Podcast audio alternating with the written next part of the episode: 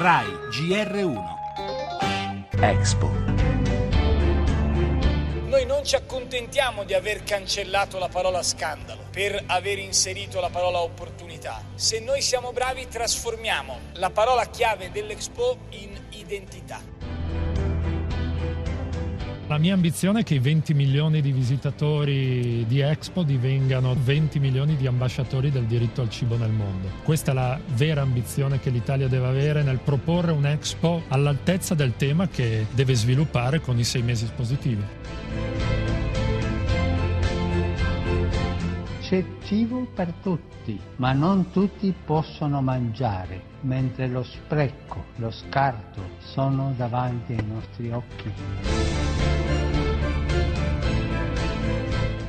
No a un'economia dell'esclusione e della inequità. Questa economia uccide. L'economia e l'etica, l'identità e il malaffare che rischia purtroppo di infiltrarsi. Evento globale, l'Expo perché globale è il tema dell'esposizione universale che aprirà i battenti a Milano il primo maggio.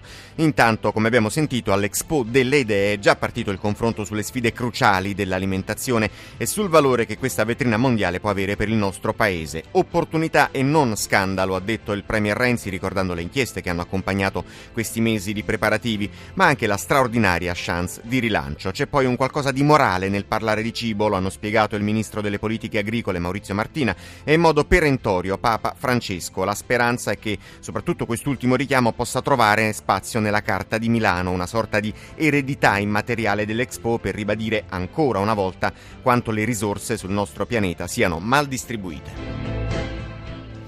Nel GR1 delle 8 Berlusconi torna all'attacco, accordi traditi e deriva autoritaria, denuncia il leader di Forza Italia, ma il PD fa spallucce e replica con ironia. L'Ucraina ha un bivio, sospesa tra una via d'uscita dalla crisi e una definitiva escalation di violenza tra Kiev e i separatisti e ancora la lotta all'ISIS e la seconda puntata della nostra inchiesta sull'Islam moderato. Gli aggiornamenti sul maltempo, freddo in arrivo e valanghe che hanno già fatto diverse vittime in queste ore, il cinema con Liam Neeson che torna a vestire i panni dell'ex 007 nel terzo capitolo di Taken, lo sport naturalmente, Juve sempre più in fuga, oggi la Roma costretta a vincere.